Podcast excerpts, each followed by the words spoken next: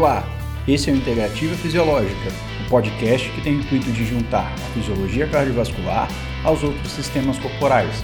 Esse programa está ligado ao Departamento de Ciências Fisiológicas do Instituto de Ciências Biológicas da Universidade Federal do Amazonas.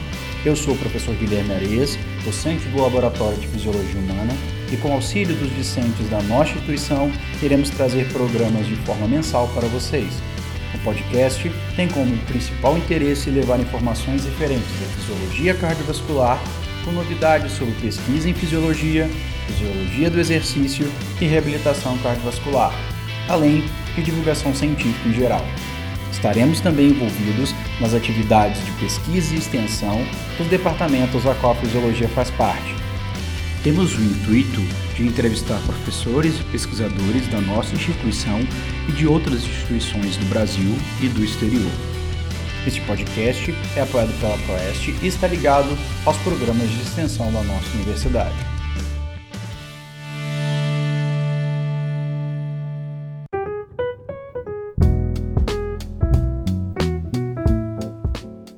Olá pessoal do podcast, hoje a gente tem a honra de apresentar para vocês a doutora Luciana de Souza Ramos. A doutora Luciana é graduada em Direito pela Universidade Católica de Salvador, ela é mestre em Direito Constitucional e Teoria do Estado pela UNB, doutora em Direito Constitucional e Teoria do Estado pela Faculdade de Direito da Universidade de Brasília, UNB, realizou seu pós-doutorado também na UNB e na FLA-CSO, atua como consultora no Unicef, ONU Mulheres e Unesco, é advogada da Rede Nacional de Advogados Populares, bem como dos coletivos de advogados populares Marieta Baderna e Luísa Marim. Professora no CIESA, onde ministra as disciplinas de Direitos Humanos, Direito da Criança e do Adolescente, Direito Civil 1 e Prática Multidisciplinária 5, ela também é docente da Unip, onde leciona Organização do Estado, Teoria Geral do Processo Penal e Direito Penal, Crimes contra a Administração Pública. Consultora da Christian Aid pela elaboração do relatório sobre violência contra as mulheres, defensoras de direitos humanos e no contexto de grandes empreendimentos na Amazônia.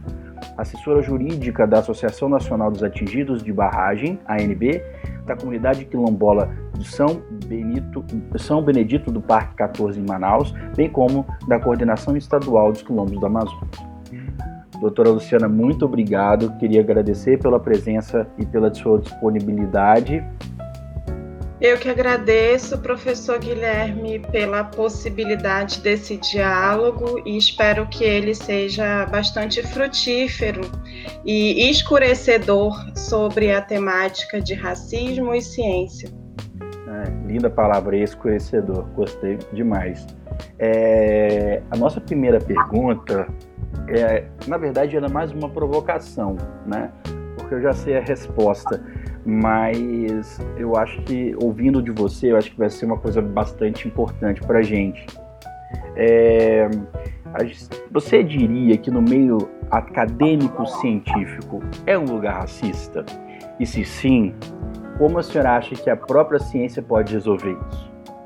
Essa pergunta é uma pergunta muito interessante, professor Guilherme e demais alunos, ouvintes, é, porque a resposta ela choca no primeiro momento.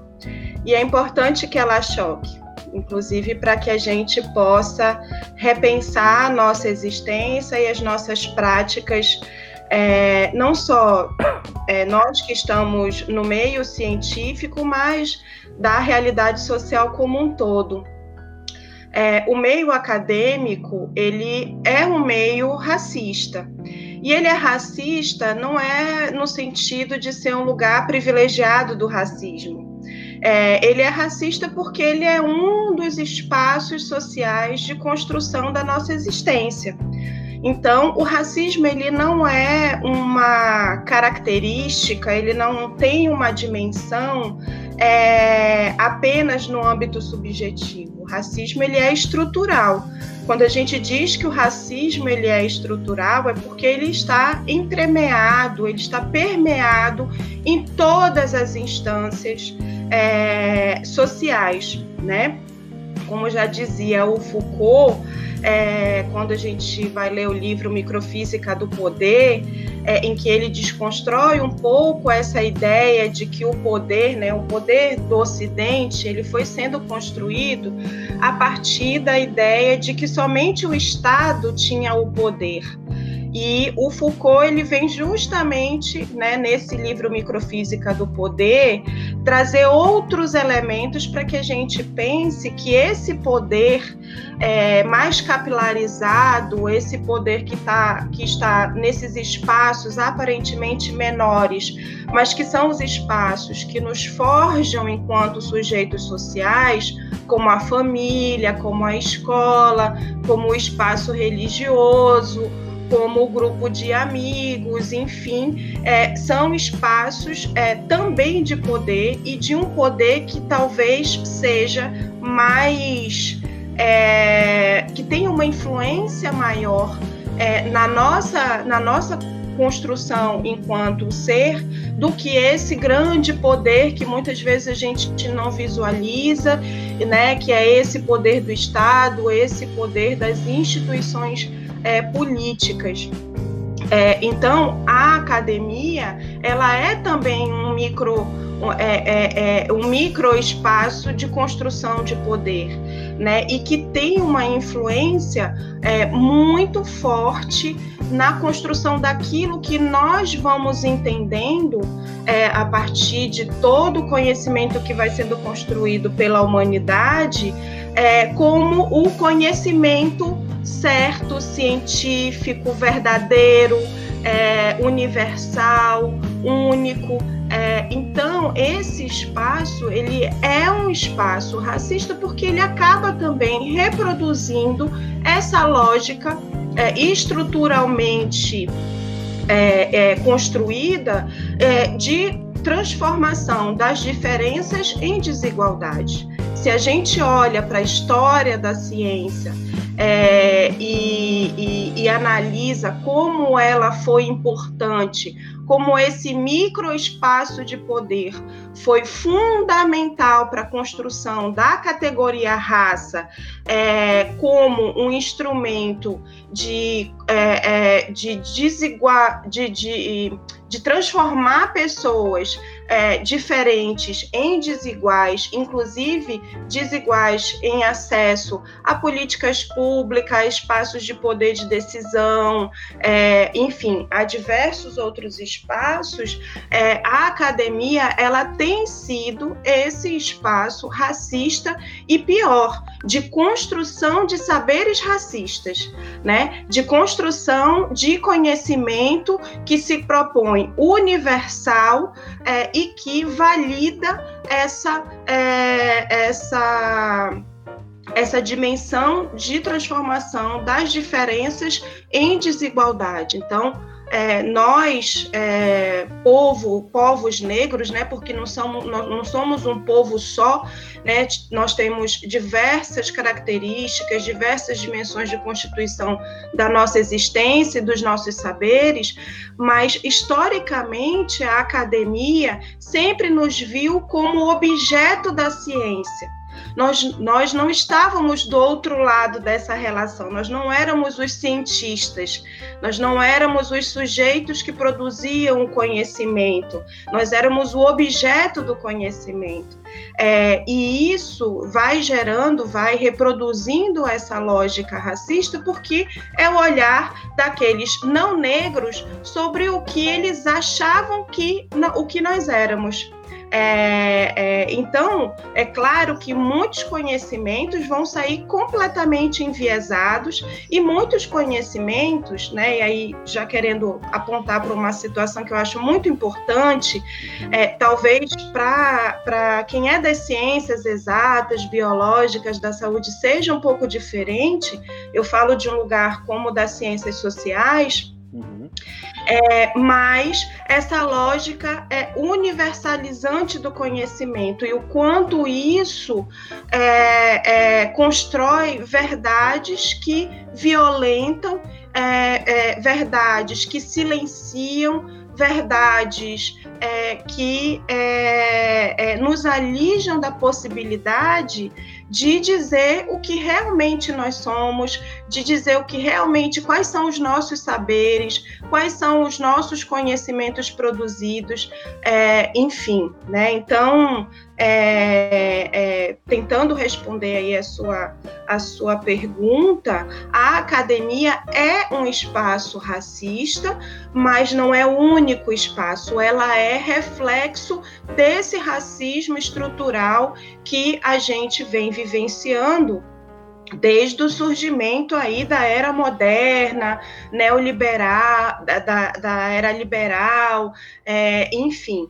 Então, e, e, pensar como que a gente pode, como que a academia pode é, reverter isso ou se colocar de outra forma, né, é, para superar essa lógica racista, que foi a sua segunda pergunta, né, como que a própria ciência poderia resolver isso, é se perceber, é, é se perceber é, é, insuficiente, se perceber pequena, se perceber é, é, que a, as práticas que têm sido realizadas até hoje, ainda alicerçadas nessa lógica universal né, é, é, da, da, produção de ciência, ela é limitadora e ela pode ser violenta. Né, no sentido de que ela precisa ser plural, ela precisa ser democrática, ela, ela precisa ser ampla, ela precisa ter diversos outros sujeitos construindo né, e trazendo as suas vivências, as suas experiências de conhecimento e de saber para esses espaços e não conhecimento como folclore, né? Porque é, é, não raras vezes, né? Quando se tem dentro da academia experiências como as experiências quilombolas, como as experiências indígenas, como as experiências dos povos tradicionais, se transforma, se diz que isso não é ciência, né? Se diminui essa forma de saber e de conhecer como algo folclorizado, como cultura, é, como algo que é menor. Né? É, então, eu acho que para que a ciência consiga, é, ou academia seja um espaço é, não racista ou antirracista, ela precisa democratizar a, não só o seu espaço com maior representatividade é, com maior representatividade de professores e professoras negros, negras, indígenas e de outros segmentos étnicos raciais, mas que também a gente possa ter, e a gente já tem avançado é, muito nisso, né, com as ações afirmativas é, na graduação, é, ter mais alunos, alunas é, negros, negras, indígenas, ciganos, enfim, de, de, dos diversos outros grupos étnicos, porque é, a presença dessas, de, desses sujeitos nesse, nesses espaços da academia é, podem trazer uma riqueza de olhares e de vivências e de formas de saber, de pensar, metodológicas, inclusive, completamente diferentes, é, e que só enriquecem a ciência, né, que só enriquecem as diversas formas de saber. Então, a forma que eu imagino que a ciência e a academia podem mudar é se abrindo né, é, é, mais, se democratizando mais, entendendo que a pluriversalidade, como diz Mongobi Ramose, é fundamental é, para o processo de enriquecimento social é, e de é, e como um instrumento né, antirracista, é, antimachista, anti-homofóbico, anti, ante todas essas construções de desigualdades a partir das diferenças. Perfeito. Eu só vou fazer até um, um, uma complementação que você falou, é, mais da área da saúde e, e, na pesquisa em área da saúde, a maioria dos estudos clínicos uh, para doenças populacionais, então a gente está observando agora a questão do Covid, que estamos vivendo nesse momento, poucos estudos são feitos com a população negra, no geral. Né? A gente extrapola os dados para a população negra, mas a gente sabe que, uh, óbvio, uma vacina ele, ele, tem que ter um âmbito populacional e a gente pode extrapolar, mas muitos estudos, a gente sabe que existem diferenças uh, dentro desses subgrupos né, étnicos e que é importante então estudar e isso não é feito, né? A gente sabe, por exemplo, que a população negra ela é mais hipertensa do que a população branca e que isso pode ser um fator né, de, de, de importância no tratamento para essas doenças e é, não, é, não é feito com tanta regularidade assim essas sub, é, é, subgrupos de estudos para entender melhor o efeito na área da saúde. Então, é, não é somente na área da humanas, né, da, das ciências sociais, mas em outras áreas isso também acaba pegando né, sobre essas diferenças e esse racismo que existe, até mesmo na implicação de você gerar uma, uma como é que eu posso dizer, um investimento ali em pesquisas para o indígena ou o nativo, é, para outros povos que moram é, no Brasil, por exemplo, ou nos Estados Unidos, que é onde tem a maior quantidade de pesquisa no mundo, então isso é, é, é também se faz válido. É, Isa, pode fazer a próxima pergunta para a doutora Luciana. A minha pergunta é: qual foi a importância da sua formação acadêmica nos aspectos ligados ao sexo e à cor de pele frente à comunidade da sua área de formação? Obrigada, Isa, pela pergunta.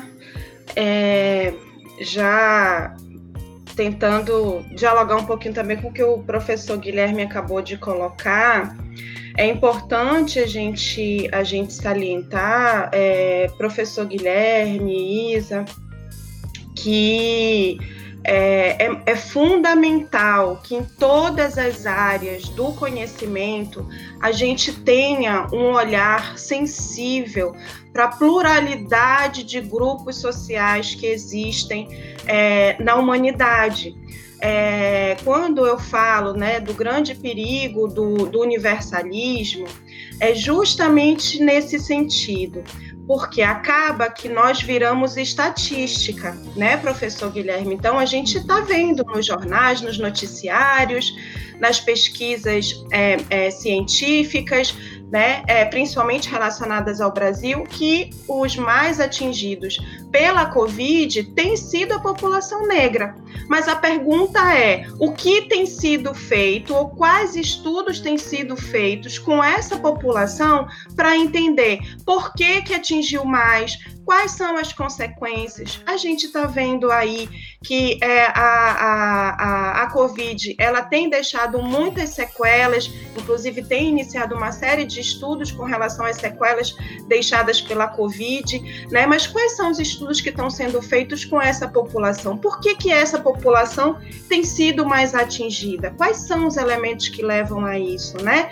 Para que a gente saia apenas desse lugar de objeto, de estatística, para sermos sujeitos, né? para sermos é, é, é, é pessoas é, que podem ser é, ter uma condição de vida melhor, de saúde, que é o que a gente está colocando, que a gente está falando aqui, porque como o próprio professor Guilherme colocou, é, existem características físicas, biológicas, enfim, é, é, que, que, que, que, é, que atingem de forma diferente diversos grupos, diversos grupos étnico-raciais. Então, é, é, se a população negra é a que mais atingida, por exemplo, é, pelas comorbidades, né, pelas questões, problemas cardíacos, a gente precisa olhar para esse grupo e entender por que, que isso acontece.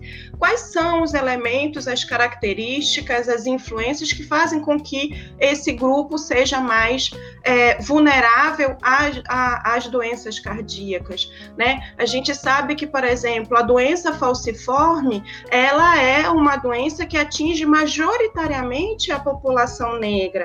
É, então, a gente precisa olhar para esses grupos étnicos, é, étnico-raciais, para os indígenas, enfim, para tantos outros grupos étnicos, étnicos étnicos, os ciganos, é, para que a gente possa produzir ciência a contento também para essas populações. Porque quando a gente constrói é, um conhecimento que a gente acha que é universal para todo mundo, partindo de um parâmetro né, de quem produz ciência, que está num lugar privilegiado, essa, esse conhecimento, muitas vezes, ele, além de não chegar a essas populações por uma série de outras questões, é, logística, é, em termos territoriais, mas ela também, quando chega, ela não cumpre com seu objetivo. Por quê? Porque ela não é pensada para aquela população. Ela não, ela não, não ela não reflete melhoria de vida e de saúde para aquela população. Então é fundamental que a gente que a gente olhe de forma mais é, sensível para essas é, para esses grupos étnicos, raciais, né? E aí, entrando na pergunta da Isa, de qual a importância da minha formação acadêmica é, nessas dimensões sobre gênero, raça, é, diante da minha formação, é, eu costumo dizer, Isa, que eu persisti no direito porque é, a ancestralidade foi mostrando pessoas, né, foi colocando pessoas no meu caminho é, que me ajudaram a compreender melhor é, os desafios que eu vivenciava como acadêmica de direito, né? Então, eu sou formada em direito e eu lembro que no meu primeiro ano de faculdade eu tive a minha primeira crise por quê? Quando eu entrei, quando eu pensei em fazer direito, na verdade eu não queria fazer direito, eu queria fazer relações internacionais. É, porque eu sempre gostei muito de viajar, de me envolver com as pessoas, de ajudar as pessoas, eu sempre fui muito ligada a isso. Mas aqui em Manaus não tinha, como não tem, né, relações internacionais, e o meu pai, ele é, ele dizia: Ah, mas você briga tanto, né? Então vai fazer direito, você vai dar uma ótima advogada, promotora, juíza, porque você é muito braba.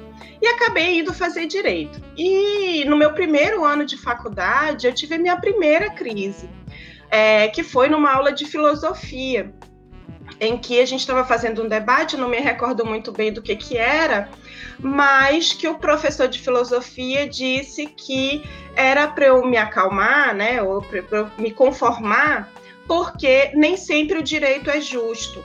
Que se eu estava buscando justiça no direito, que em alguns momentos eu não iria encontrar, porque a lei deveria prevalecer sobre a justiça. Naquele momento, eu disse: o que, que eu estou fazendo aqui?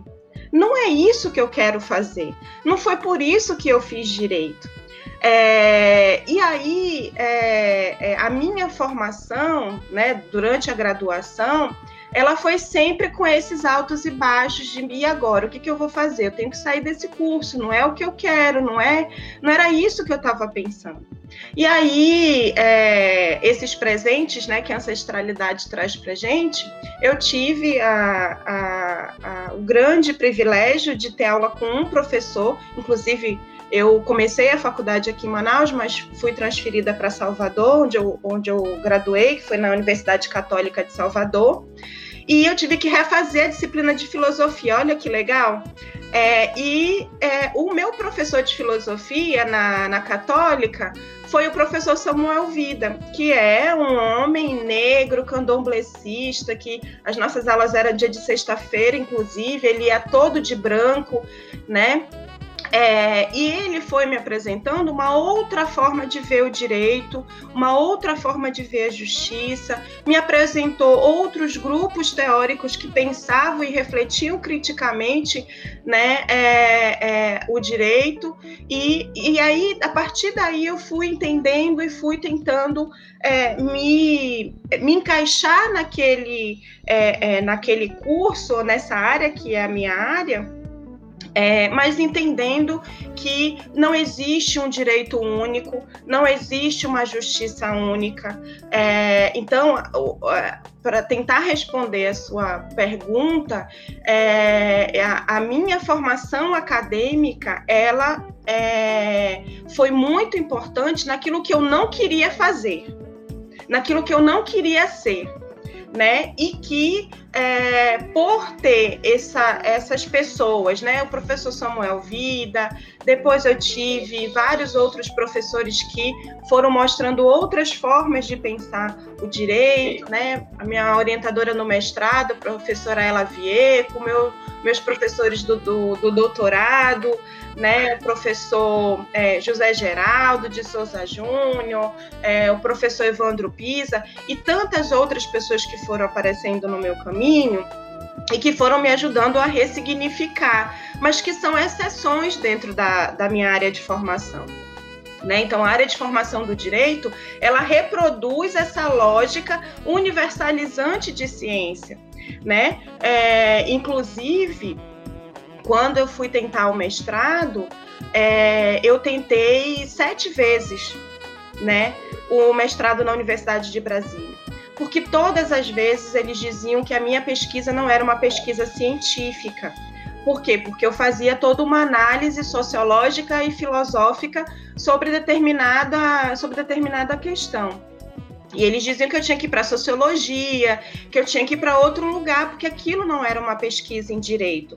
Porque se tem um entendimento de que a pesquisa em direito tem que ser a pesquisa da letra da lei, né? Que tem que ser, eu tenho que ir lá nos romanos, na Grécia, para entender a formação do Estado, não sei mais o que, coisas que não dialogam com a realidade é, contemporânea, que não tem a ver com a diversidade e pluriversalidade das existências sociais que a gente tem, que a gente tem hoje e que impactam, né, é, como via de mão dupla, é, os fenômenos jurídicos. Né? Então, é, foi na academia que é, eu tive esse, esse, esse mau exemplo, digamos assim, então, é, quando eu saí de Manaus, por exemplo, eu, é, eu achava que eu tinha que sair do direito, porque eu tinha que é, buscar uma outra coisa que eu não sabia o que era, porque ainda não tinha sido apresentada. Mas aquilo que tinha sido apresentado para mim não, não era suficiente, não era aquilo que eu queria,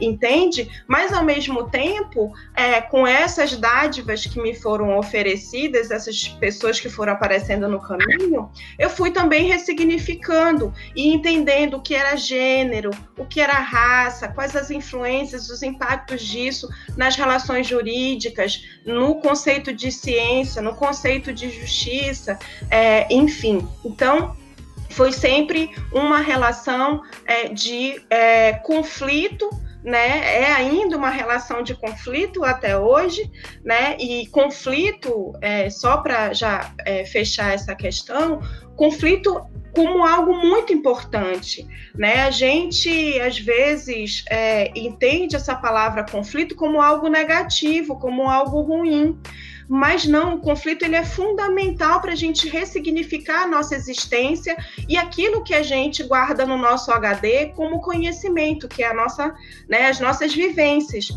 É, então, quando a gente se, se vê em conflito com alguma coisa, é naquele momento que a gente para e para para refletir, a gente para para pensar né? O que que, tá, o que que coloca tudo sobre a mesa e vai tentando entender e se posicionar diante daquela situação. Então, sempre foi e é uma relação de conflito estar na minha área de, de atuação, de formação, porque a gente, majoritariamente, infelizmente, ainda tem um conhecimento muito pequeno a respeito é, do que é direito, do que é justiça, do, de como fazer ciência no âmbito, é, no âmbito do direito. Não, sensacional. Uma coisa engraçada, desculpa, uma coisa engraçada é que eu abri aqui meu Instagram na hora que você estava falando para ver se tinha alguma mensagem para mim e apareceu de, assim na minha cara uma, uma publicação de um, de um amigo meu que, que é fisioterapeuta lá em Chicago de um artigo que saiu agora esse mês da New England Journal, que é o jornal da, de, das ciências médicas mais importantes do mundo. Olha, olha o estudo. É, viés étnico-racial na oximetria de pulso. Então esse aparelhinho que a gente bota no dedo, o oxímetro de pulso, ele tem diferença na medição entre brancos e negros, sendo que três vezes, três vezes de diferença na medida do branco para o negro quando ele tem um valor abaixo de 88%. que é um grau, um grau de diminuição de oxigênio bastante importante para uma pessoa. Então ele, ele mede errado no negro frente ao branco quando a gente observa uma desaturação, uma perda de oxigênio uh, arterial. E, e é fundamental para medir no indivíduo que tem Covid, por exemplo. E a gente sabe que, tanto aqui no Brasil quanto lá nos Estados Unidos, a principal população que tem sido afetada hoje é a população negra. Né?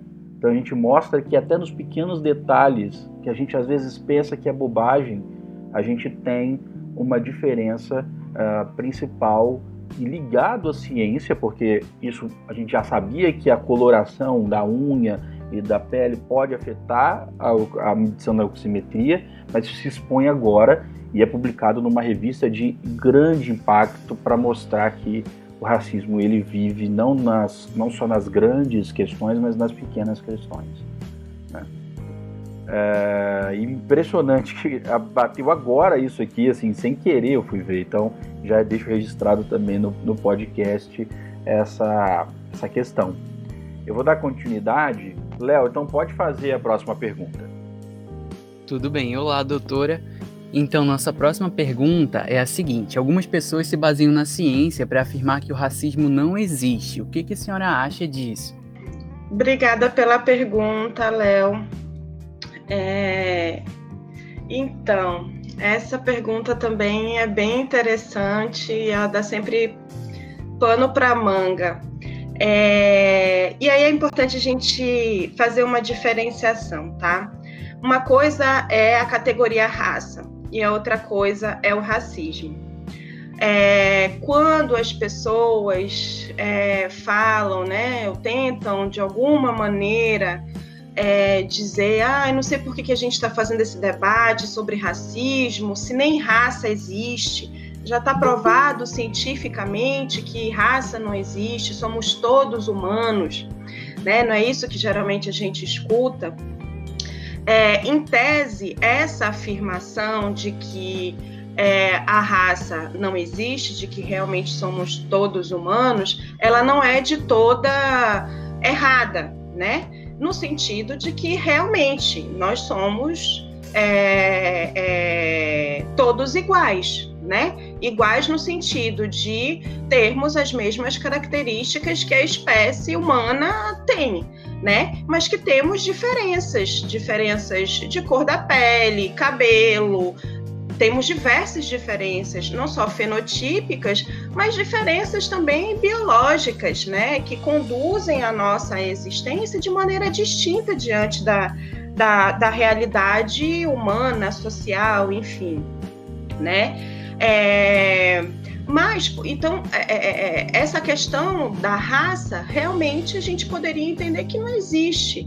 Mas é, é, é, é interessante a gente observar que esse, essa categoria, esse conceito de raça, ele foi construído socialmente. Né? Ele foi construído socialmente, cientificamente, para justamente validar a transformação das diferenças de determinados segmentos sociais em desigualdade, né? Então, quando a gente olha né, para o surgimento da ciência moderna, do surgimento do Estado, né, que é o que vem é, é, é, no bojo desse, de, dessa lógica né, eurocentrada do que é conhecimento, é, enfim, a gente vai perceber que havia uma necessidade de olhar para, difer para os diferentes segmentos da sociedade e estabelecer é, diferenças de acesso também a determinados direitos, a determinadas políticas, a, a inclusive é, diferença é, no sentido de considerar quem era humano e quem não era humano. Então, a categoria raça, ela foi construída social e cientificamente para dizer que há, um, há categorias diferentes de humanos. Há humanos é, superiores e há humanos inferiores e há aqueles que são não humanos, né?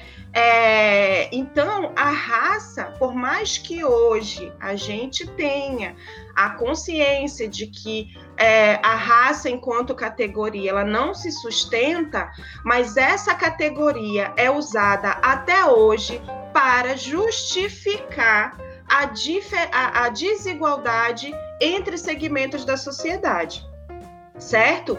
Então, é, quando, quando vem essa assertiva, né, de que é, tentam justificar a, a, a, não existência do racismo, né, em virtude é, é, é da, das pesquisas científicas, a gente tem que é, é, fazer essa diferenciação do que é raça e do que é racismo. O racismo foi todo esse movimento, todo o reflexo, toda a atuação, todo o mecanismo, toda a estrutura alicerçada né, a partir da construção social da categoria raça para transformar pessoas, né, humanos é, em objeto humanos de segunda categoria e humanos com privilégios. Isso é o racismo. Então a raça ela ainda é importante, né, da gente é, estudar, pesquisar, refletir de maneira crítica,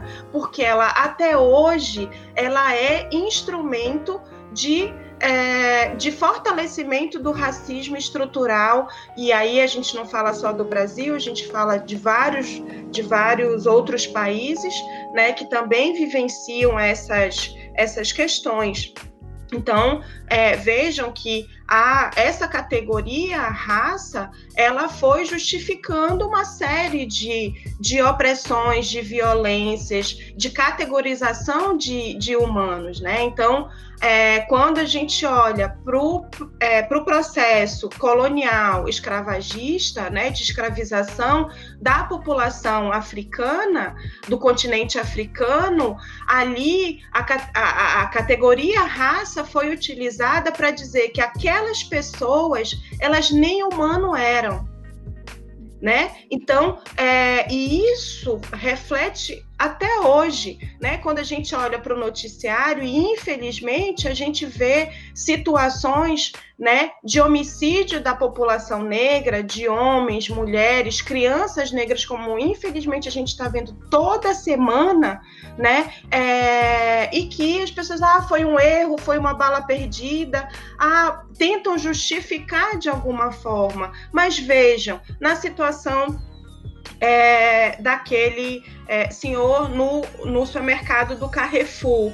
Né? Se ele fosse um homem, um homem branco, um homem não negro, naquela mesma situação, o que será que teria acontecido? Será se teriam sufocado ele até a morte? Será se teriam batido nele da forma como bateram? Recentemente, a gente, vocês devem ter acompanhado nos noticiários uma situação de um entregador é, de de aplicativo que foi levar, enfim, uma, uma refeição na casa de uma pessoa num bairro nobre em São Paulo, com uma pessoa rica e branca, um homem né, rico e branco, e que é, é, é, é esse homem só nos chamou aquele entregador de santo né? É, a outra situação também foi num, num, bairro nobre que um policial foi chamado porque tava, ele tava, a, a, o, o, homem estava brigando com a mulher, acho que era uma situação de violência doméstica, e o, o, o homem, né, é, é, o homem branco,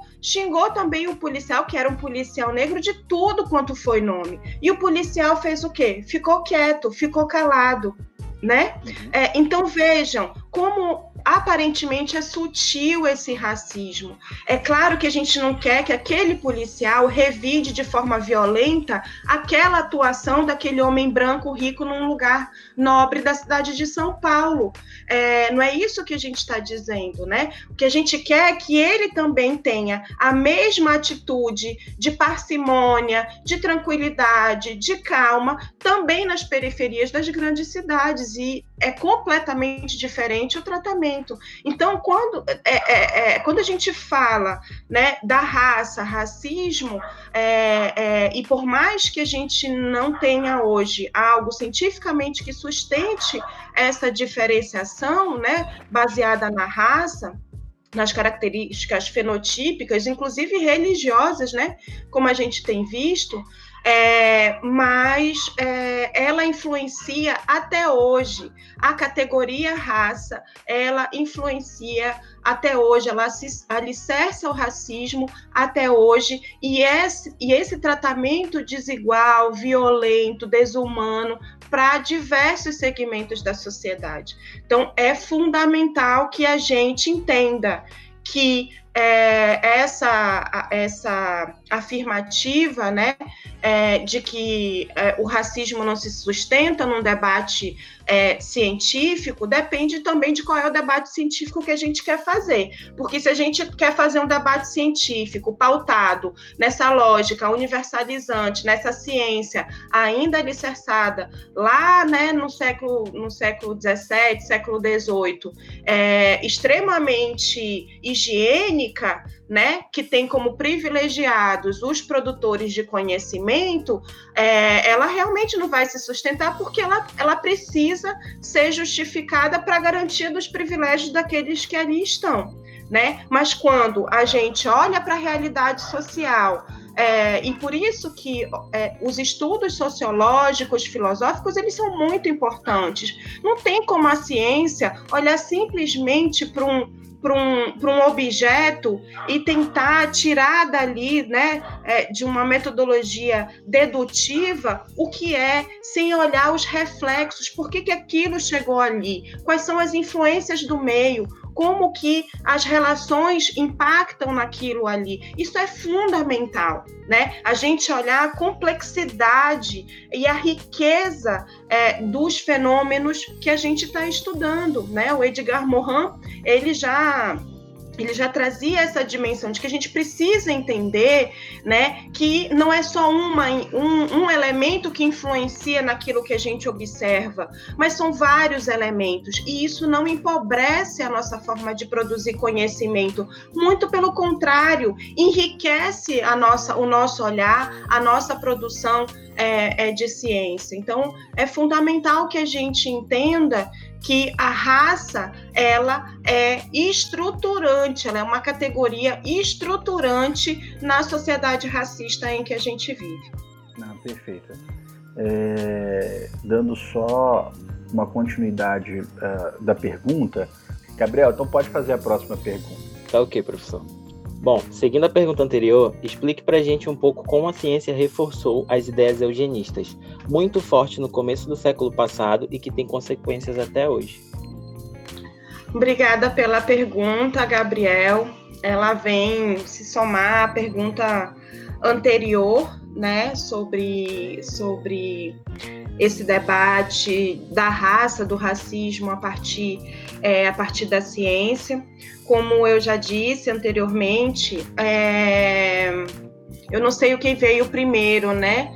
Se a construção da, da categoria raça para fundamentar a eugenia ou se a eugenia é que é, veio como base para sustentação dessa categoria, porque elas, elas andam juntas, né? Elas andaram juntas por muito tempo.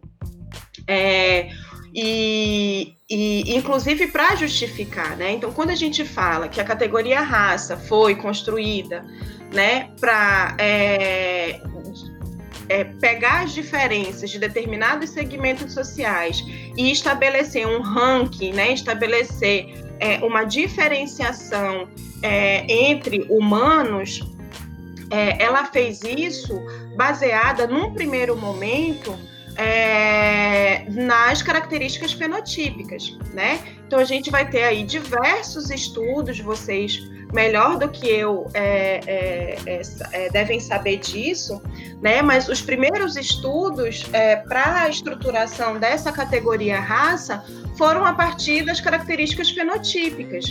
É, então, é, no âmbito do direito, por exemplo, né, quando a gente vai estudar direito penal, é, processo penal, a gente estuda muito isso. É, por quê? Porque a gente tem, por exemplo, pesquisadores né, é, como Ferri, Lombroso, Garófalo, aqui no Brasil, Nina Rodrigues, é, que é, é passaram a é, traçar um perfil é, de pessoas é, que cometiam crimes.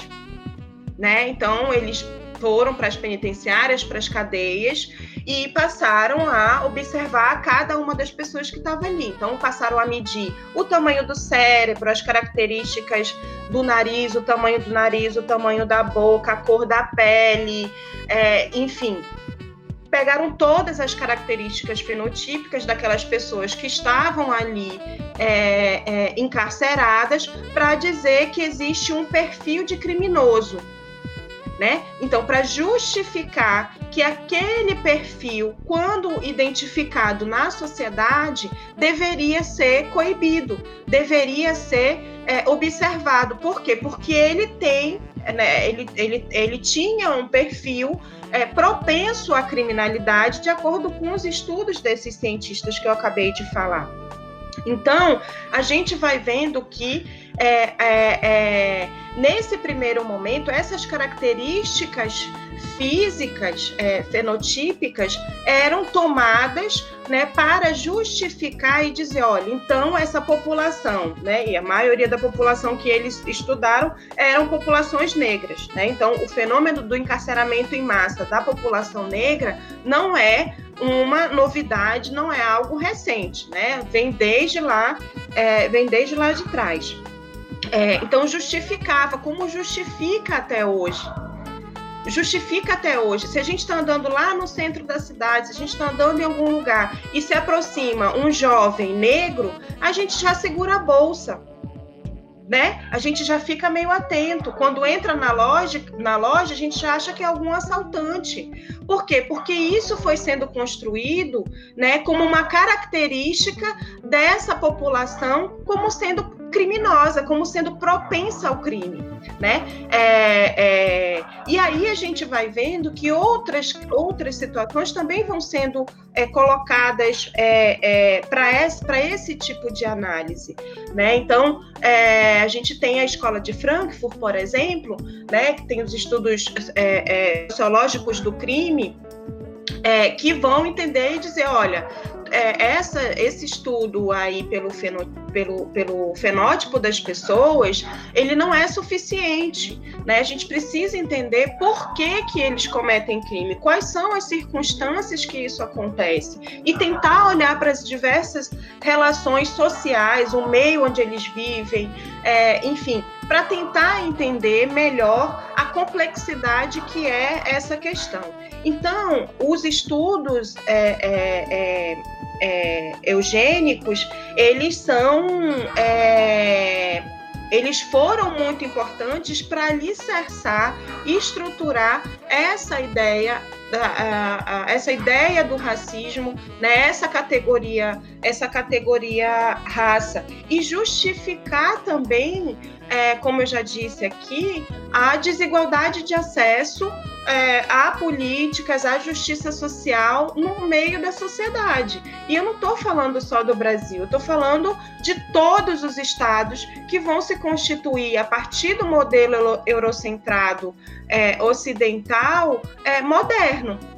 Né? Então, se a gente olha lá para a segunda, na Primeira Guerra Mundial, a gente já começa a ter a influência dessas, dessa lógica é, de diferenciação entre humanos, né, mas que ela vai se agudizar, ela vai aumentar a partir da Segunda Guerra Mundial, né, é, com, a, com o pensamento de que existem raças puras é, e que há outras raças que são inferiores, que elas é, inibem o desenvolvimento humano, que elas são um atraso ao desenvolvimento humano, enfim, né? É, que se constrói ali toda uma dimensão de, é, de raça pura, como a raça ariana, né? E de raça impura, suja, como é, os judeus, os ciganos, os negros, enfim é, e que também a gente já vai ter, é, antes né, da Segunda Guerra Mundial, isso tudo sendo testado, isso tudo sendo colocado a serviço do processo colonial escravagista.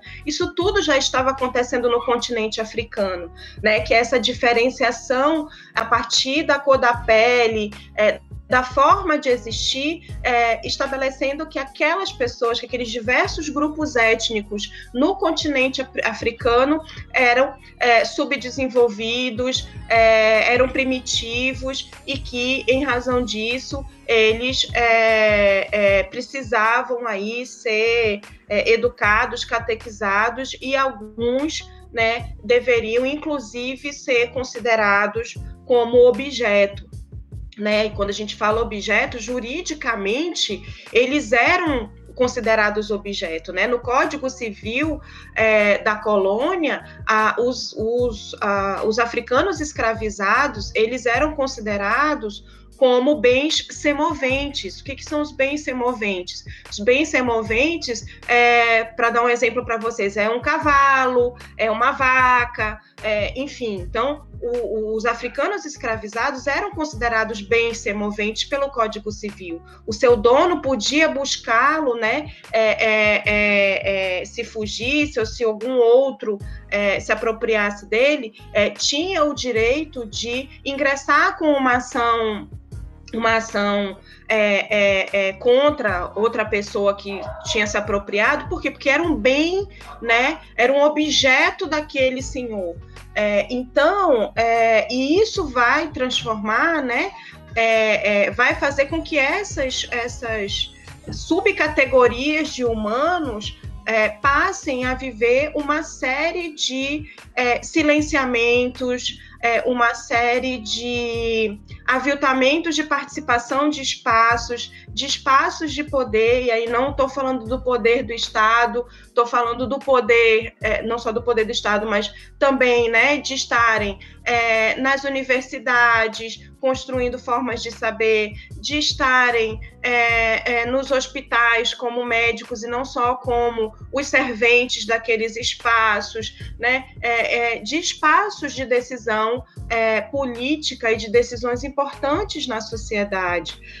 E nós, aqui no Brasil, vivenciamos essa lógica eugênica de uma forma muito, muito forte, né? Então, é, desde os projetos aí é, da, a, do governo de Getúlio Vargas, né? Que é, é, é bem depois da abolição da, da, da escravatura, é, começa a fomentar a vinda de imigrantes é, europeus, é, principalmente italianos, para o Brasil, com o objetivo, né, ou com a justificativa de que precisava é, dessa mão de obra desses imigrantes para o fortalecimento da indústria, porque ele, ele propôs um processo de industrialização do Brasil, né? Então, para fortalecimento dessa indústria, é, ele fomentou a vinda desses imigrantes e restringiu, inclusive com uma legislação e pela própria Constituição, né, ele restringiu a entrada de é, outros, é, de, de, de, de, estrangeiros de outros lugares, principalmente os que viessem do continente africano. Por quê? Porque se tinha essa dimensão também de é, embranquecer a população brasileira, se tinha a ideia de que se viessem os europeus brancos para cá e com o cruzamento né, com a população negra, que em pouco tempo essa população brasileira seria uma população é, branca e não uma população é, uma população negra. E vocês podem me perguntar, mas por que que eles pensavam assim? Por que que eles queriam fomentar esse tipo de política? Porque a, a gente tinha como referência, e até hoje a gente tem como referência de, é, de modernidade, de desenvolvimento, é, a Europa né? É, então, os países colonizados, por mais que já estivessem no seu processo de independência, né, já, já eram estados-nação, mas para ser um Estado-nação desenvolvido, né, reflexo da Europa, é, precisava ter características, né, é, serem cultos, serem educados, letrados, é, brancos, né? Porque, porque essa era a referência de humano, essa era a referência de desenvolvimento, de riqueza, de sabedoria.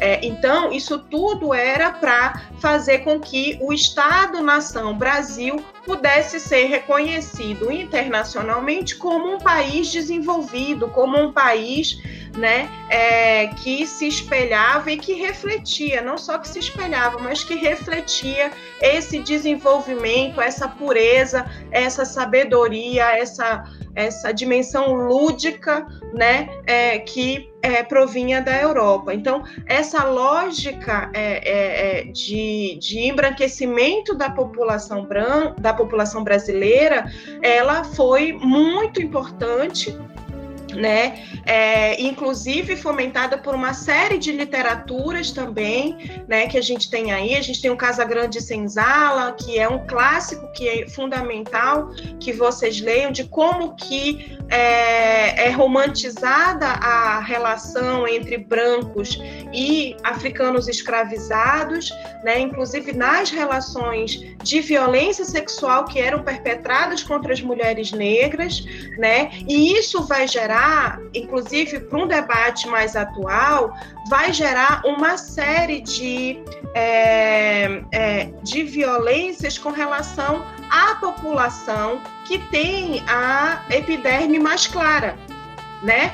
É, é, que tem epiderme mais clara. Por quê? Porque né, se coloca, ah, não, você não é negro, você é moreno, você é morena cor de jambo, você, enfim, você é qualquer outra coisa, né, para justamente não te identificar nem como negro e nem como branco. Né? É, e é por isso que o IBGE ele traz como categoria racial, né, é, o preto e pardo é, como negros, né? Então, quando eu digo eu sou uma mulher negra, é, parda, né? A minha pele, é, a cor da minha pele é mais clara, é, mas eu me identifico como uma mulher negra. Por quê? Porque eu, eu é, não só pela, pelas características fenotípicas que eu tenho, né, do cabelo crespo, do nariz mais alargado, enfim, de outras características fenotípicas, mas também de ter é, construído a minha identidade social é, e familiar a partir desse lugar, desse lugar negro. Né? Então, isso vai impactar, né? Porque as pessoas podem dizer, ah, mas fulano não é negro, por que está dizendo que é negro? Porque a categoria pelo IBGE, né, de negro, é incorporada ou é, é construída a partir dessas duas características, preto e pardo, né? Justamente porque, historicamente, quem tinha a cor da pele mais clara, mas que tinha todas as outras características é, é, negras, é, é vivenciava situações de língua ali, né? De não, de não construção de uma identidade ou de construção de uma identidade negativa, como o, o professor Paul Giroy traz é, para a gente, né?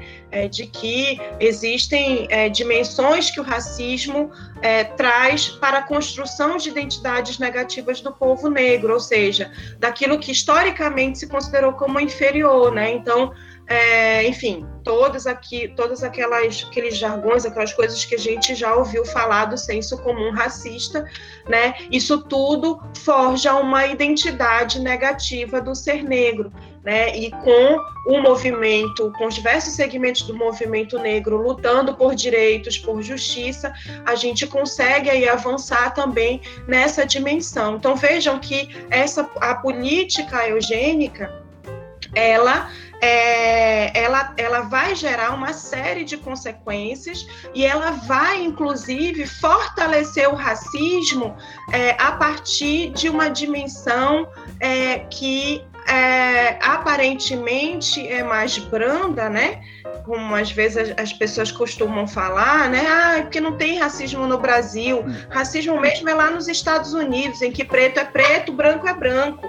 Aqui no Brasil não, aqui no Brasil é democracia racial, somos todos brasileiros essa, essas afirmações, esses sensos comuns, eles trazem, eles fortalecem, eles alicerçam cada vez mais a dimensão racista da nossa sociedade, porque maqueia como se fosse todos os brasileiros, que, to, que somos um país democrático, né, que não há racismo aqui, mas a gente vê todos os dias é, situações, não só nos noticiários, mas nós que somos é, negros e negras vivenciamos no nosso cotidiano como o racismo se revela é, nas nossas vidas e nas nossas existências.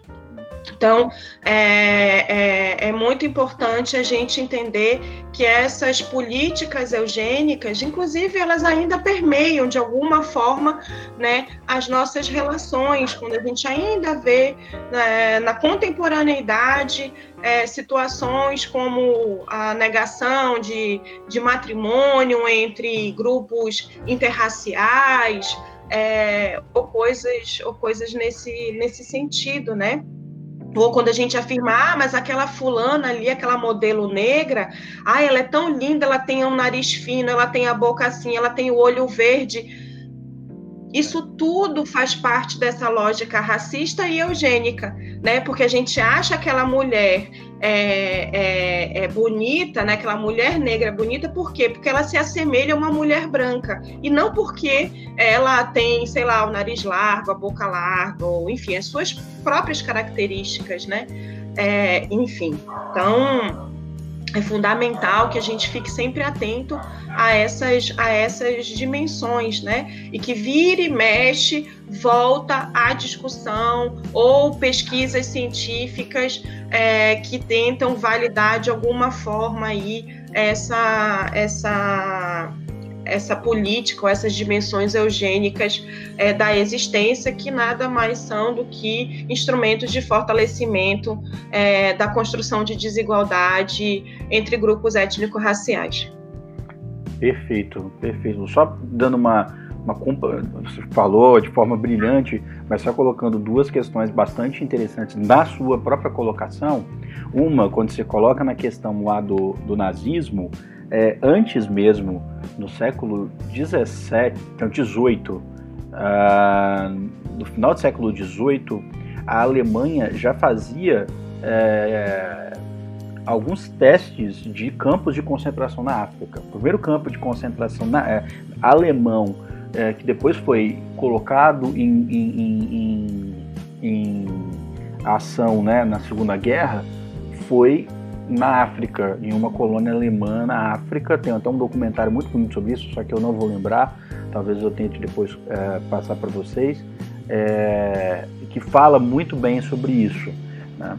E a segunda coisa que você colocou foi sobre a parte eugenista no Brasil. A gente teve até pessoas importantes, uh, até hoje colocado como grandes uh, da cultura brasileira, como Monteiro Lobato, que foi um grande eugenista, um grande racista, né? E que uh, as obras dele todas têm como base uh, o racismo, até mesmo o sítio do Capão Amarelo, e é, e, é, e é, muito importante colocar isso, né? E que uma outra coisa também ligada a isso é muito parecido com o que a gente vive hoje, que as pessoas até tentam comparar sobre a revolta da vacina, né?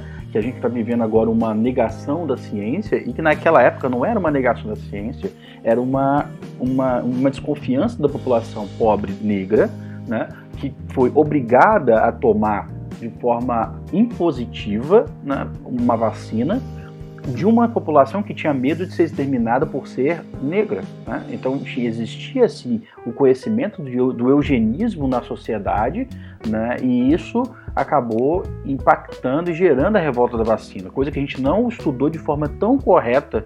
É, provavelmente eu no meu, meu ensino médio é, não estudei dessa forma, né? colocava-se como uma sociedade que estava em revolta porque não aceitava a vacina por, por um desconhecimento do que era a ciência da vacina. E isso não é totalmente verdade. Obviamente que deveria, deveria, deveria existir ali um medo sobre a ação da vacina no seu corpo, mas também, principalmente por um Estado altamente agressivo e eugenista contra uma população pobre e negra.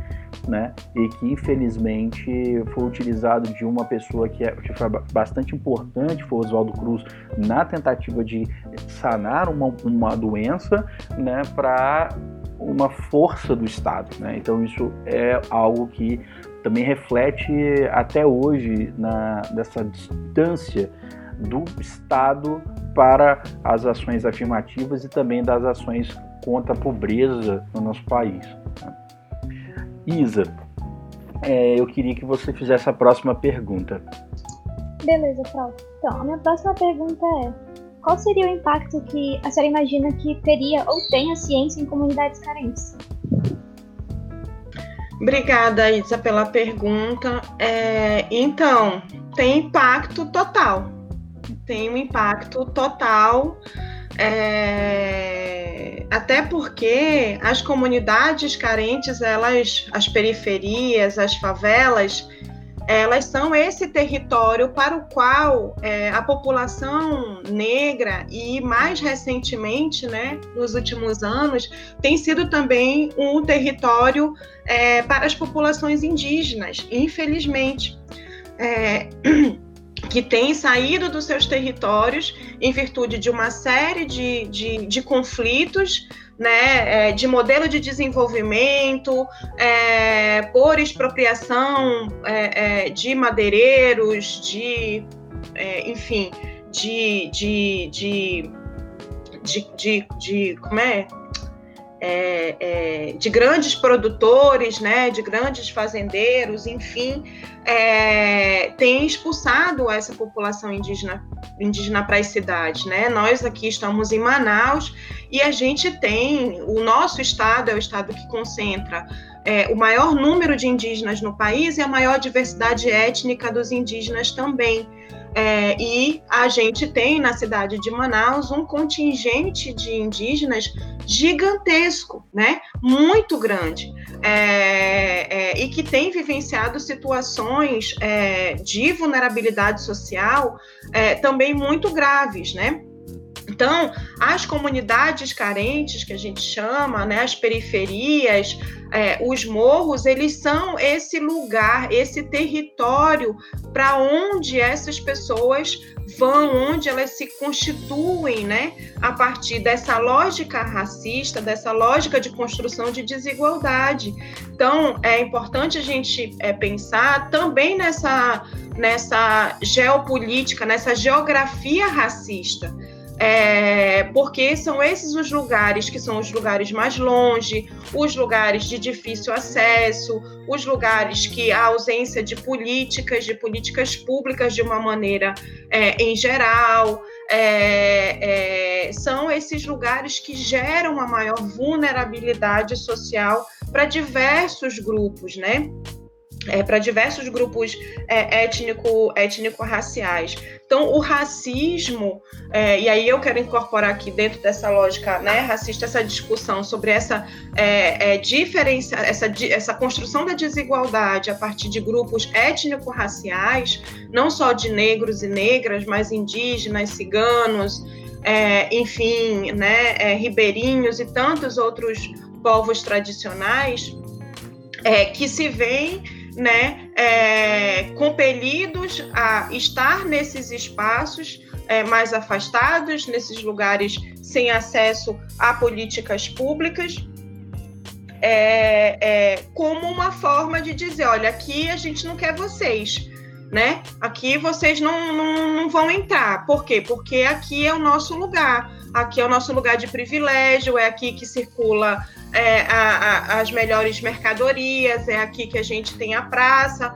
arborizada, que a gente pode fazer a nossa caminhada, né? É, é aqui que tem o hospital privado, que eu tenho o plano de saúde que tá acesso, que dá acesso fácil a mim, né? Enfim, é, é, é, é to, tudo isso está alicerçado por essa dimensão de diferenciação entre segmentos da sociedade, né? Principalmente essas diferenciações étnico, étnico-raciais.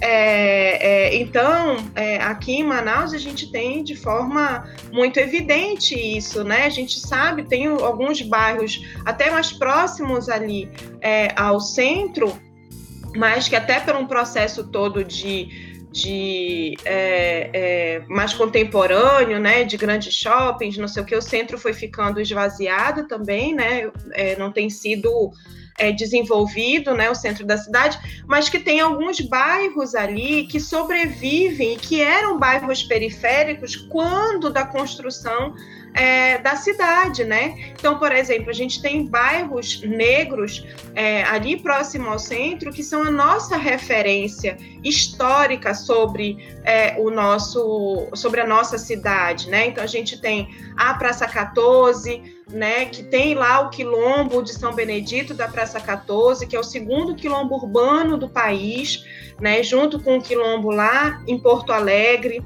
A gente tem a Aparecida, né? A gente tem um pouquinho mais afastado, mas, mas é, que era uma região central. É, a época, a gente tem ali a região é, do Educandos, do Morro da Liberdade, são todos bairros que estão é, mais ao centro e que são bairros é, é, é, que têm uma característica, né, que tem uma vivência negra muito forte, muito forte, porque quando da constituição da cidade, ali era, eram as periferias é, é, da cidade de Manaus, que foi crescendo e eles foram ficando na zona central. E que vira e mexe a gente vê conflitos territoriais né?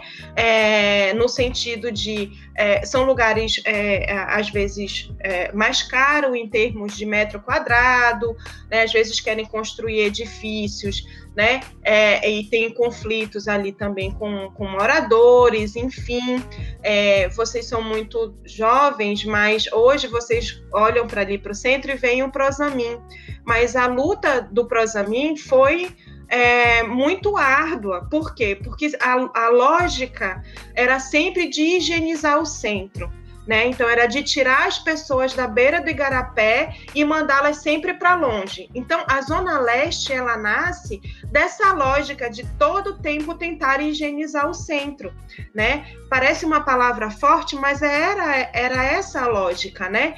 A preocupação ali não era porque era o igarapé, porque era de proteção ambiental, porque nananã, a preocupação não era com o meio ambiente, a preocupação era com a imagem da cidade, porque ali é, é, estão os principais pontos turísticos, né? Enfim, a gente, a gente ainda tinha uma elite é, é, uma elite social, e ainda tem uma elite social que mora no centro da cidade, né? Então, morar ali na beira do Igarapé, aquelas palafitas, enfim, é, enfeiava a cidade, sujava a cidade, né? Essa imagem.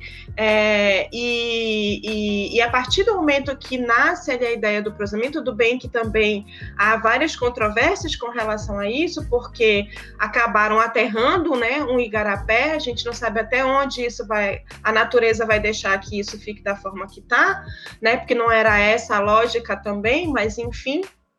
É, mas é só para a gente ir entendendo que é, essas comunidades carentes, na verdade, são processos históricos que essas populações, principalmente população negra indígena, né, ou outras populações vulnerabilizadas, é, vão sendo deslocadas, são deslocamentos forçados né? Então, é, hoje a, o pessoal está na Praça 14, mas se incomodar muito, vai começar a tirar o pessoal da Praça 14 para mandar sabe Deus para onde, né? Como tem, como tem sido feito. Então, o tempo todo essas pessoas estão sendo deslocadas forçadamente para é, contemplar a especulação imobiliária, para contemplar é, os espaços de riqueza da cidade que não devem ser compartilhados com essas populações, né? Devem ser de privilégio daqueles que podem pagar, né? Que podem ter um apartamento que vai vender, que vai especular, um terreno que vai especular, para poder ganhar muito dinheiro. Então, essa lógica toda do racismo, ela impacta sobremaneira na forma de viver dessas pessoas, no acesso a políticas públicas, no acesso a um a um território é, com instrumentos públicos de acessibilidade, de garantia de uma vida, é, é, é de um bem viver, né, é, é, adequado, enfim. Então, quando a gente olha né, é, para a Zona Leste, né, e que se constrói, que a zona leste é a zona vermelha. Por que, que é zona vermelha? Né? Por que, que é zona vermelha? Não é porque lá tem mais índices de criminalidade ou a, a, situação de violência é maior? É porque a gente tem uma carência de políticas públicas de segurança pública que não olha para aquele território como um território que precisa ser resguardado, mas olha para aquele território como um território que é o ameaçador do bem viver do resto da população. Então, é, as políticas públicas não olham para esses espaços como espaços de pessoas que devem ser melhorados, que têm direito à segurança, à saúde, à alimentação, a, enfim, a uma série de coisas. Olham para lá como os grandes problemas do desenvolvimento da sociedade. Né? Então olham para esses espaços sempre dentro dessa, dentro dessa lógica dessa construção e que é, é, é reflexo né, desse histórico é, é, de racismo estrutural que a gente que a gente tem. Não me importa se eles moram na, na, na, na, na beira do barranco, se o barranco vai cair, né? Se na beira do igarapé, cheio de lixo, se é isso, se tem, se não tem, não me importa. Né? A vida deles não me importa, porque eles vivem ali porque eles querem. Né? É essa lógica que é fomentada na gente, essa lógica é, é, moderna, ocidental, liberal, individualista, de que se você trabalha, você consegue, de que se você é, é, é, tem méritos, você consegue. E a gente sabe que não é assim, porque essa sociedade capitalista, liberal, neoliberal, ela é forjada, ela é estruturada a partir da desigualdade. Não existe capitalismo, não existe liberalismo, neoliberalismo numa sociedade em que todos são iguais. Ela só existe, se fomenta a partir da desigualdade, a partir dessa lógica de que tem uns, uns poucos que ganham né, mais e muitos que não ganham quase nada. Então, essa lógica né, é, que é uma, é uma lógica política, econômica, que é alicerçada também nessa dimensão estruturada é, do racismo e das diferenciações entre grupos étnicos na sociedade. Uhum.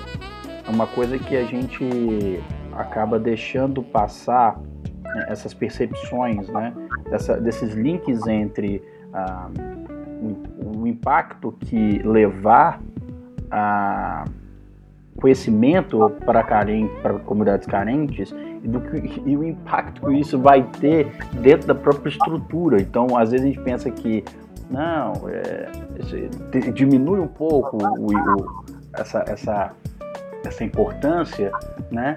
É, mostrando que isso não é por, por acaso, isso é bem, bem pensado, né? Então, é, foi extremamente importante essa pergunta e a resposta também. É, Léo, pode fazer a próxima pergunta. Beleza. O que a gente quer saber agora é, tirando o Prêmio Nobel da Paz, até hoje nenhum negro ganhou um Prêmio Nobel. A senhora acha que isso se dá por conta do racismo? Obrigada, Léo. Eu até fui dar uma olhadinha, né, para ver os, os prêmios Nobel.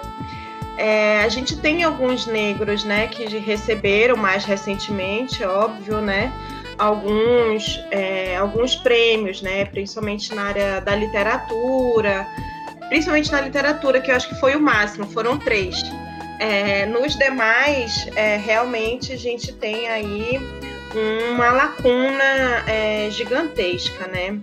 Eu não sei se isso se dá pelo racismo, acho que isso se dá pelo que eu falei lá no início, quando a gente discutia sobre a questão do fazer científico, né? É, de, da necessidade é, da academia, das ciências, é, serem mais plurais, terem é, é, não só representação é, de professores, de pesquisadores, mas que também as suas pesquisas sejam, sejam mais ricas nesse sentido, sabe? Então, acaba que o, o, os prêmios eles refletem o lugar de privilégio daqueles que conseguem estar é, nos espaços de poder, né, de construção de conhecimento, porque são espaços de poder, é, e conseguem se, se é, é, se apresentar, né, é, ter visibilidade, ter uma visibilidade é, maior, né? Então é por isso que a gente não, quase não vê ou tem um número muito pequeno, né, é, nos diversos segmentos do Prêmio Nobel é, de mulheres e de outros grupos étnico-raciais Né? Por quê? Porque nós, negros, né, para é, é, estarmos é, é, disputando ou estarmos no páreo para disputar um prêmio Nobel de Física, a gente tem que passar por muitos obstáculos. O primeiro deles é provar né? E é, talvez a gente continue tendo que provar a vida inteira, mas é provar que nós pensamos e que nós pensamos bem e que nós produzimos ciência, né? Então é, é muito difícil. É, por quê? Porque esses espaços têm sido ocupados por pessoas é, privilegiadas socialmente, economicamente e politicamente. Então, o Prêmio Nobel ele reflete esse lugar de privilégio, né? Esse lugar dessas pessoas que têm condições sociais, políticas e econômicas de fazerem suas pesquisas. A gente sabe que fazer pesquisa é, é, vai uma grana, né? E aí tem toda uma, uma, uma desigualdade também construída dentro da academia e das ciências de fomento maior financeiro às pesquisas da área de exatas, das áreas, é, é, é, é, principalmente da área de exatas, né? Porque vai fazendo as parcerias com empresa, com não sei mais o que, pererê, é, e, por exemplo, acham que nós das ciências humanas, né, das ciências sociais, que a gente não precisa de dinheiro para fazer as nossas pesquisas, né, para pagar um diesel, porque a gente faz pesquisa com os ribeirinhos na, na, lá no Iranduba, lá não sei aonde. Enfim, há também essa desigualdade no fomento é, de pesquisa, no fomento é, é, é, é de estrutura financeiro para as pesquisas também dentro dentro das universidades, né? Então acaba que a gente vê é, uma maior visibilidade é, dessas pesquisas que têm um aporte financeiro, um aporte de visibilidade que que são ocupados por é, pessoas privilegiadas, né? Geralmente homens, brancos, né? É, enfim, é, e que vai refletir numa maior visibilidade no trabalho que ele faz né? E que vai, e que pode fomentar aí um prêmio, um prêmio Nobel, um prêmio é, é, que seja, né? Enquanto outros segmentos da sociedade penam muito para poder serem reconhecidos dentro, às vezes, do seu próprio departamento. Né? Quantos professores e professoras a gente deve conhecer, ou vocês devem conhecer, que, é, que vocês admiram, mas que não têm um reconhecimento né, daquele, daquela comunidade acadêmica. Por quê? Porque, enfim, porque foi construído, porque o que ele faz aparentemente para aquele grupo social não tem relevância, aquilo não é científico, ninguém vai perder tempo com aquilo, ou porque ele é, né, é, é, enfim, a gente vai construindo uma, uma série de argumentos para justificar essas questões. Então, eu acho que não é questão de ser racista, é porque ainda reflete é, esse lugar é, de privilégios é, que a academia, que a ciência ainda é, é, que ainda é, né? Então reflete justamente justamente isso. Imagine que eu, por exemplo, eu sou uma mulher negra, é, mãe solteira, né? Inclusive esse final de ano, o pessoal, né? Ai, faz um artigo me cobrando para escrever para um, uma revista, escrever não sei o quê. Gente, eu não tenho condições. Porque para escrever você tem que sentar, você tem que parar, você tem que refletir, você tem que ler, às vezes atualizar uma leitura, uma, um conceito, uma categoria que, né, você não vai escrever qualquer coisa, você não está escrevendo, né, enfim, um diário, você está escrevendo um trabalho científico. Como que faz isso? Tendo que dar aula de manhã, de tarde, de noite, tendo que fazer almoço de menino, tendo que limpar a casa, tendo que não sei mais o que. Então, vejam, é completamente diferente se eu fosse um homem branco, casado, em que para mim eu não tenho menor preocupação com, com tarefa de casa e com filho, porque eu tenho uma mulher que faz isso. Uhum. Eu posso me sentar no meu escritório, fechar a porta e esquecer do mundo. Por quê? Porque tem alguém que resolve o mundo para mim né? Agora, nós, mulheres, por exemplo, por que, que a gente não tá lá? Porque para a gente chegar lá, meu filho, ou a gente não vai ter família, ou a gente não vai ter filho, é, ou se a gente tem, é com muito, mas muito esforço que a gente vai conseguir chegar lá, né? É, é, é porque todas essas questões não é que elas inviabilizam, é porque a ciência ela está pensada para um tipo de sujeito, que é o homem branco, rico, né? E tal. Não é o problema não é das mulheres que não tem com quem deixar, que não, no problema não é esse. O problema é que esse tipo de espaço ele não é pensado para diversas para as diversas pessoas que compõem a sociedade de uma maneira em geral, né?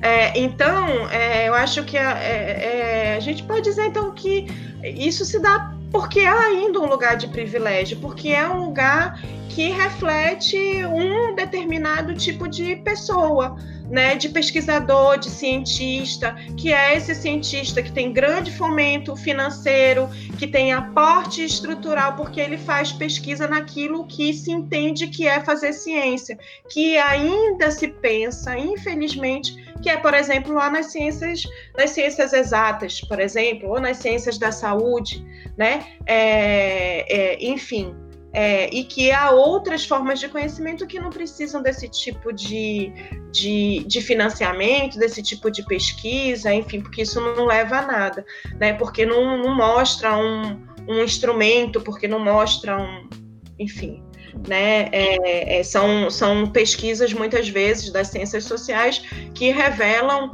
a, as relações humanas, as relações sociais, é, enfim, que fazem, que são fundamentais para a gente entender que humanidade é essa que a gente vive, né? Nos refletir, nos pensar, construir outras estratégias, pensar de forma diferente, né? entender que a pluralidade ela é fundamental e rica para o nosso, pro nosso engrandecimento enquanto, enquanto pessoa, né?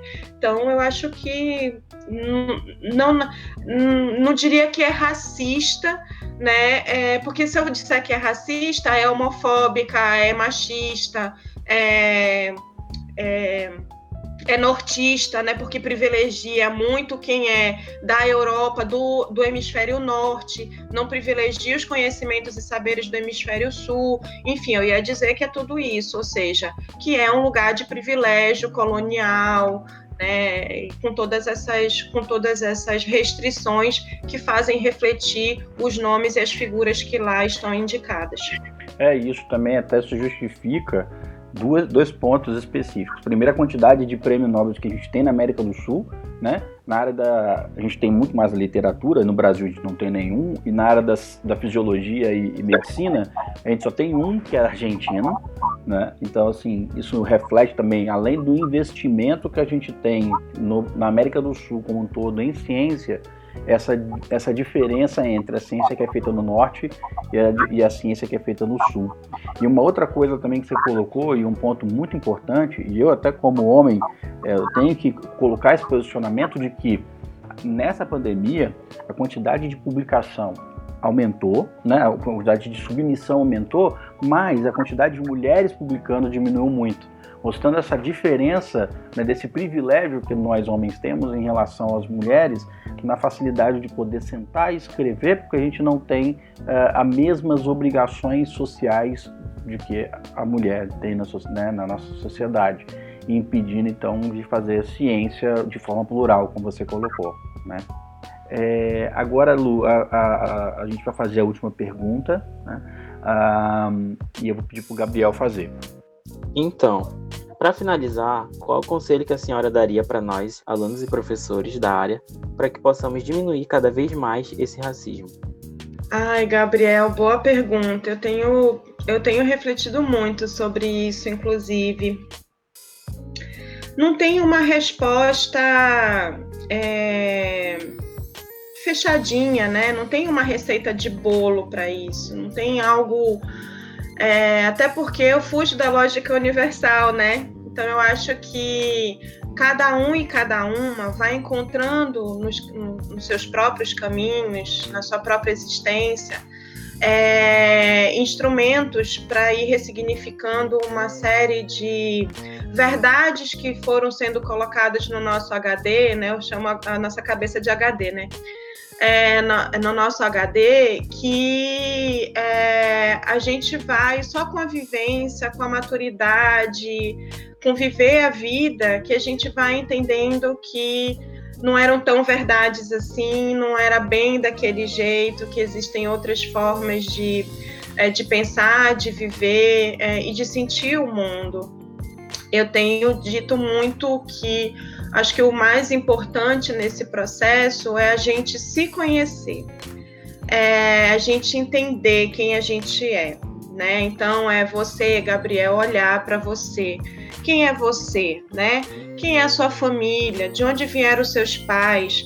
É, eu sempre digo, recomendo que conversem com os avós para quem ainda tem o privilégio de dialogar com eles, né, em vida.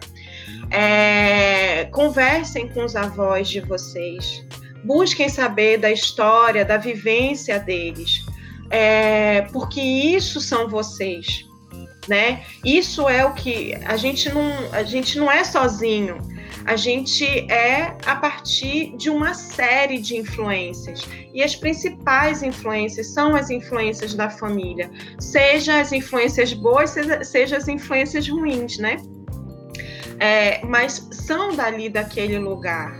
É, e eu acho que a partir desse momento a gente consegue fixar o pé no chão a ponto de se entender como sujeito e, é, é, e se colocar como um instrumento é, na sociedade, né? Dentro da sua família, dentro do seu grupo de amigos, do, do grupo de amigos da balada, do grupo de amigos da faculdade, é, do grupo de amigos do trabalho, do estágio, é, enfim, porque é, é, fundamental a gente conhecer a gente, de onde a gente é, se fortalecer nessa existência, para que a gente possa, a partir dali, é, buscar também conhecer um pouco mais, é ler mais, é, é buscar mais. Hoje vocês vivem num momento é, da humanidade que vocês não precisam ir para a biblioteca, né? É, buscar informação. Vocês não precisam ter Barça em casa, né? Não sei se o professor Guilherme é desse tempo, mas eu sou do tempo que as nossas pesquisas, a gente tinha que fazer pesquisa na Barça né? Porque era um conjunto de livros que tinha várias informações, conceitos, enfim, né? É, e hoje vocês têm isso na mão, né? Nas mãos, que é o celular, é um tablet, é um computador. Então leiam, busquem saber, né? Da história. É, é, é, é a gente só vai entender a importância da história que a gente estudou lá no, no ensino fundamental, ensino médio, quando a gente precisa entender é, que mundo é esse que a gente está vivendo? Que sociedade é essa que a gente está vivendo? Né? Que a gente tem que olhar lá para trás e entender que discussões são essas. As discussões contemporâneas, elas não são isoladas nesse tempo do hoje, né? Elas vêm de muito tempo atrás, elas vão perdurar muito, muito tempo à frente da gente.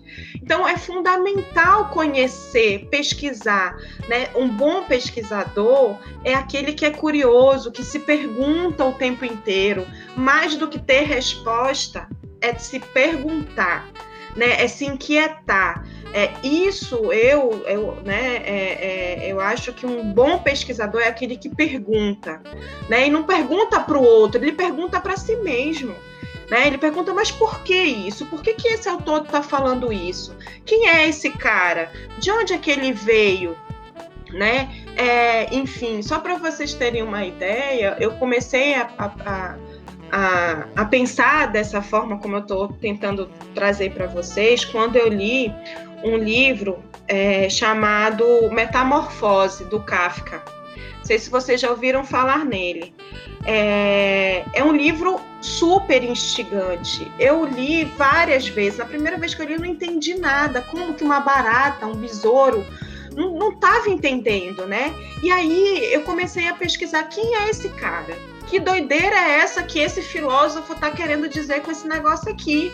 Né? E fui estudar a vida do Kafka, fui olhar na internet, né, e tal, fui fui pesquisar para entender como que ele chegou naquele livro, como que ele chegou no Metamorfose, o que, que ele queria dizer com aquilo dali, né? Que mensagem que eu podia tirar daquela leitura. Então, é, é, um bom pesquisador é aquele que se pergunta, é aquele que se questiona o tempo todo, sabe? Mas que não, não faz isso de maneira é, instrumental, mas que faz isso e busca a resposta, sabe? Ou as possibilidades de resposta. É, Então, se tem uma dica que eu poderia dar para vocês, é conheçam a vocês mesmos, né? Se entendam, é, entendam qual é o propósito de vocês. Eu sei que não é o propósito para 50 anos, né? Não é isso, mas é minimamente centrem pé de, os pés de vocês no chão e tentem entender qual é o propósito de vocês. Por que, que vocês estão fazendo o curso que vocês estão fazendo? Para quê vocês estão fazendo? Por que vocês estão fazendo e por quem vocês estão fazendo? Né? Eu já disse isso, a gente já conversou em outra situação, em outra ocasião. É, é fundamental vocês entenderem, né? E todos nós que estudamos em universidades públicas, que a sociedade inteira está pagando para a gente estudar na universidade pública. Excelente colocação. Ela merece, ela merece, né? Ela merece uma atenção, ela merece um reconhecimento, um retorno de tudo que ela está investindo em cada um de nós. Né? Então não pense, a universidade é pública, é pública, mas quem está pagando para vocês estudarem os livros, os professores, os, os PIBIC, tudo é a sociedade. Então, o curso que vocês estão fazendo, a graduação, a pós-graduação, enfim, de todos que estão nos ouvindo, que estão numa universidade pública, essa universidade é, ela está sendo ofertada para vocês pela sociedade, mais do que justo vocês retornarem tudo aquilo né, que foi fomentado para que vocês é, é, tivessem acesso, que isso de alguma forma retorne também para essa sociedade. Então é fundamental que vocês pensem é, do, no retorno que vocês vão dar à sociedade de uma maneira, é, de uma maneira geral. Então, estudar numa universidade pública exige uma função social. Não é só a terra que tem que ter função social. A nossa, a nossa vivência numa universidade pública exige da gente uma função social. Qual é a função social que nós vamos exercer na sociedade que tanto investiu na gente nos quatro anos, nos seis anos, nos 10, 12 anos que a gente passou dentro dela, estudando, sendo doutores, mestres, enfim. Então, eu acho que é esse. É, se é que eu poderia dizer que isso é um aconselhamento, mas eu acho que é, eu, acho, é, eu acho que esse é o caminho, né? Não tem a receita de bolo, cada um e cada uma de vocês é que vai é, é, ir construindo né, essa receita, vai testar, não vai dar certo, né, mas vai entender que, ah, não, então aqui eu posso colocar um pouco mais de farinha, aqui eu posso colocar um pouco mais de gás, não vou mais botar gás aqui é, é, é, é nessa outra questão, porque eu já vi que não dá certo, porque o bolo murcha, porque o bolo fica muito doce, né? Enfim, essa receita são vocês que vão construindo, mas para construir uma receita é, boa, né, que reflita vocês, é preciso que vocês se conheçam, conheçam é, é, a estrutura social de vocês, quem veio antes de vocês. Porque se hoje vocês estão na faculdade, na universidade, é porque teve muito esforço antes, dos que vieram antes de vocês, né, dos avós, bisavós, dos pais, e isso precisa ser reconhecido por vocês é, é, como parte da existência de vocês na construção dessa receita, que pode ser que vocês desencarnem e ela ainda não esteja finalizada, mas o importante é estar sempre em movimento. Lu, foi linda a colocação. É, eu adorei a entrevista. Foi leve, foi inteligente, foi de um tema tão duro e tão difícil para a nossa realidade. Eu agradeço pela sua disponibilidade e, e assim e dividir, mesmo que você não seja da área da, da, das ciências da, da saúde e biológicas, mas que conseguiu complementar a importância que a gente tem para você falar como um todo aqui dentro de, de, ciência como um todo, né? Você sendo da área de humanas, é, agradeço demais por isso. E eu queria que você colocasse para a gente só um, um, uma palavrinha para finalizar. Agradeço novamente também aos alunos que participaram. A Isa teve que sair uh, né, no finalzinho uh, e até que enfim saiu a entrevista. Eu quero agradecer imensamente a oportunidade, mais uma vez, de poder dialogar com vocês. É, eu, eu sou educadora, então eu acredito é, na transformação a partir do diálogo, né? a partir do compartilhamento de ideias, de vivências, é, de sentir, né? Então, eu fico muito feliz, eu gosto muito, muito, muito de dialogar é, com os jovens, né? Eu já deixei de ser jovem já faz algum tempinho, mas eu gosto muito de dialogar porque eu fui uma jovem bem rebelde. É, gostava de, de experienciar as coisas, né, por mim mesma. Eu acho que disso traz também muitas experiências, né? muitas narrativas interessantes para serem compartilhadas. É, então, eu, eu, eu agradeço imensamente, fico muito grata mesmo de poder contribuir. É, vocês é, podem contar comigo sempre que precisarem. Eu, inclusive, é, gostaria de convidá-los num momento oportuno é, para se somar, eu estou como pesquisadora agora da.